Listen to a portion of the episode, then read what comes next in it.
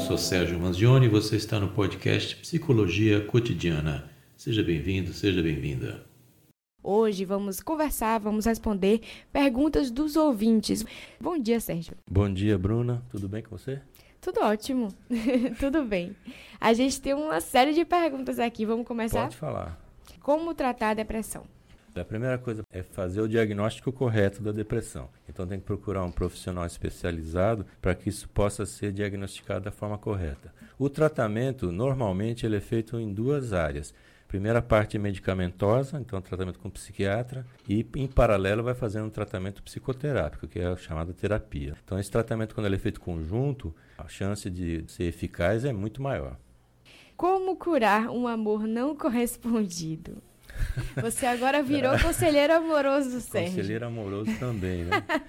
Olha, isso aí não existe uma fórmula assim padrão né? que se faz naturalmente, mais de forma mais corriqueira, é se afastar do objeto do desejo. Então, se esse amor não é correspondido, a melhor forma disso poder ir passando, assim, vamos dizer assim, é não ter contato é não, não ficar stalkeando rede social de ninguém, não ficar correndo atrás de para saber se a pessoa subiu, se ela desceu, se ela entrou no ar, se ela está com alguém, se não está. Quanto mais estiver longe do objeto de desejo, sem contato, a chance de você se curar é boa.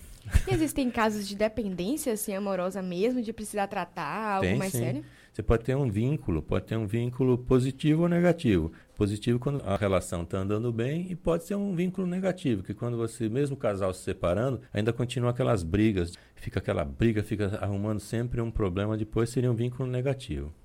Se você pressentisse que está iniciando um processo de depressão, você procuraria um profissional ou, por ter conhecimento do que se trata, poderia tentar se curar por si só? Essa é uma pergunta para mim, né? Eu, É. psicólogo, né? Não, imagine, né? Eu, eu- assim que eu ouvi a pergunta, eu respondi. Você acha que vai ser qual a resposta? Bom, o que acontece se eu tiver algum problema e eu identificar que alguma coisa está acontecendo, a primeira coisa que eu faço eu vou atrás de um psicólogo, porque a gente tem os chamados pontos cegos, ou seja, pontos cegos são aqueles que a gente não vê, mas o profissional que está tratando a gente ele, ele vê esses pontos. Então é muito comum a pessoa que está na minha frente no consultório eu enxergar pontos que a pessoa não está vendo. Através desses pontos é que a gente vai trabalhar os problemas dessa pessoa. E da mesma forma, qualquer psicólogo também se inclui nisso, porque a gente é psicólogo, mas também é ser humano. Então, se tiver algum problema, eu também vou correr atrás do meu psicólogo.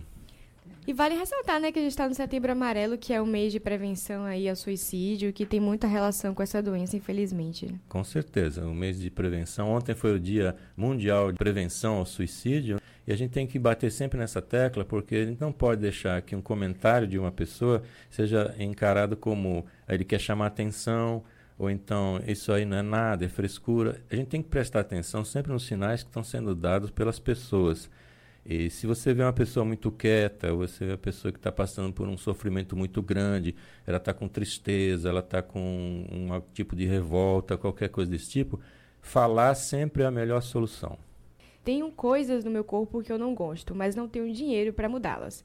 Como conviver com isso? Eu não sou feliz dessa forma. A melhor coisa que se pode fazer aí, já que não dá para mudar o corpo, né, tem que mudar a mente.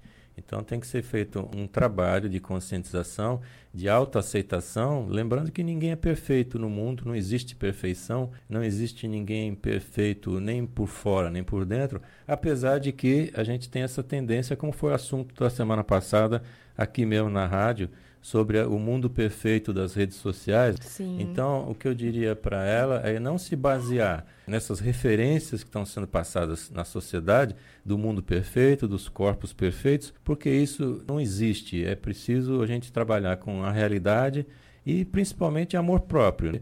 Temos que nos aceitar como somos e aceitar os outros também como são, para a gente poder ter então uma vida mais tranquila. Mas se isso estiver lhe incomodando muito, procure ajuda profissional para você não ficar com isso na cabeça. E buscar um afastamento, talvez, dessas redes sociais seja um bom conselho, caso ela queira doutora. atingir uma perfeição ali também, que ela vê doutora. Bruna. A senhora, a senhora psicóloga também é boa. Imagine.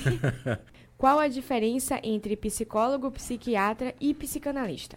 Olha, psicanalista é aquele que vai fazer, faz um curso de psicanálise. Alguém que faz um curso, não é faculdade, mas faz um curso de aprofundamento na psicanálise.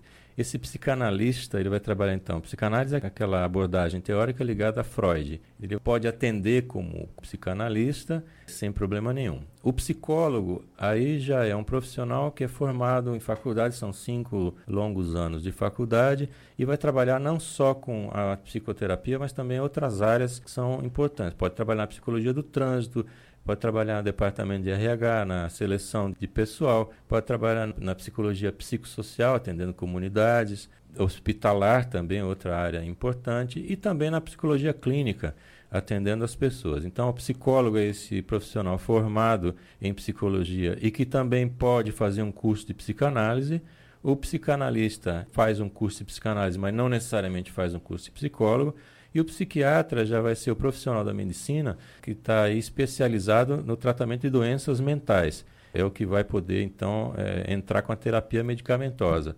No caso, como estava falando naquela outra pergunta, um tratamento pode ser, ele pode ser feito de várias vertentes. Então a pessoa pode, no caso de uma depressão, o tratamento mais desejado é que tenha uma psicoterapia feita por um psicólogo ou até por um psicanalista e seja acompanhada de outro lado como com um médico, um psiquiatra na parte medicamentosa. Outra coisa importante para se destacar é que só o psicólogo pode aplicar testes psicológicos é uma exclusividade da profissão de psicólogo. Por que as pessoas têm preconceito com terapia? Olha, isso é uma coisa antiga, porque vem dessa segregação daquilo que é o diferente. Isso vem lá dos tempos idos, onde até com a própria lepra, né, a anseníase, as pessoas eram afastadas.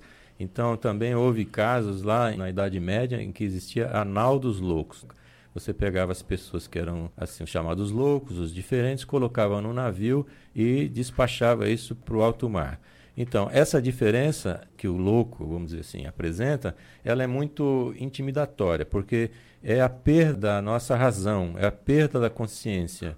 E, em última instância, seria a, a própria o medo da morte, porque você vai perder essa consciência. Daí vem o preconceito de você procurar uma ajuda psicológica ou psiquiátrica, porque você estaria admitindo que está com um problema como esse. E o preconceito continua sendo muito grande. Quer dizer, está diminuindo bastante, mas ainda é muito grande. Queria agradecer mais uma Eu vez. Eu que agradeço. Vamos continuar respondendo as perguntas aí do, dos nossos ouvintes. Muito obrigado, viu? Nada. Ele que veio acompanhadíssimo hoje aqui, trouxe até a filhada. Pois é. O, ele já é de casa, né? Já virou um programa de família. Você acabou de ouvir mais um episódio do podcast Psicologia Cotidiana. Muito obrigado e até o próximo.